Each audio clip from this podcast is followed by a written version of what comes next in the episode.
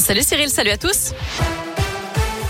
À la une, deux mois de mise en examen pour avoir ciblé des antennes relais près de Lyon. Opposés au déploiement de la 5G, ces membres d'un couvent dans le Beaujolais ont reconnu avoir mis le feu à un pylône téléphonique dans la nuit du 14 au 15 septembre à Saint-Forgeux.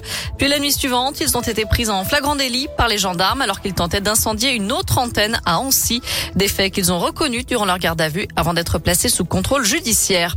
Une grosse frayeur à Bourg-en-Bresse dans l'Ain. Un enfant a été renversé par une voiture hier matin. D'après les pompiers, il aurait traversé un passage piéton courant alors que le feu piéton était rouge. Bien que l'automobiliste roulait à faible allure, le jeune garçon a été projeté au sol, la tête la première. L'enfant a été transporté à l'hôpital pour des examens. Les tests d'alcoolémie et de stupéfiants effectués sur la conductrice se sont révélés négatifs.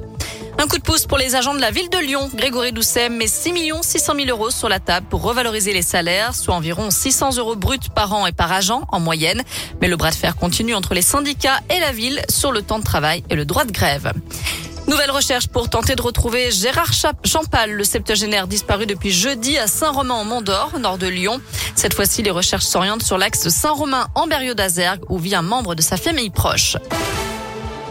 L'émotion aujourd'hui à Toulouse, la ville commémore les 20 ans de la catastrophe AZF, une explosion qui avait fait 31 morts et plusieurs milliers de blessés aux abords de cette usine chimique.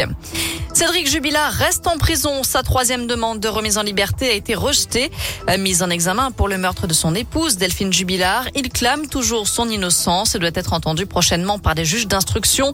Le corps de l'infirmière de 33 ans, porté disparu depuis décembre dans le Tarn, n'a toujours pas été retrouvé. Le couple était en instance de divorce. En foot, il ne faut pas punir tout un stade parce qu'il y a des débordements qui ne concernent que quelques personnes.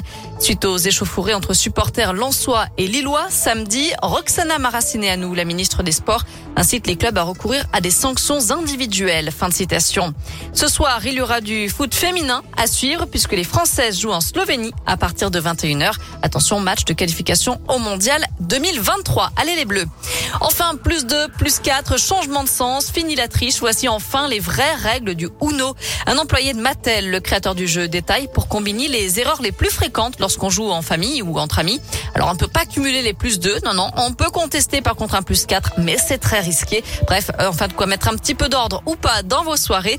Vous retrouverez bien sûr toutes les explications complètes sur l'appli Scoop et notre site internet www.radescoop.com. Voilà pour l'actu. Côté météo, je vous l'avais promis hier, et eh bien je tiens mes promesses. Le soleil arrive, oui, oui, attendez un petit peu. Il devrait faire son retour cet après-midi entre deux passages nuageux, des éclaircies qui devraient d'ailleurs ponctuer le reste de la semaine. Alors pour aujourd'hui, le mercure grimpe jusqu'à 21 degrés en moyenne euh, dans la région, mais rassurez-vous, on va gagner encore quelques degrés tout au long de la semaine pour cumuler jusqu'à 24 degrés.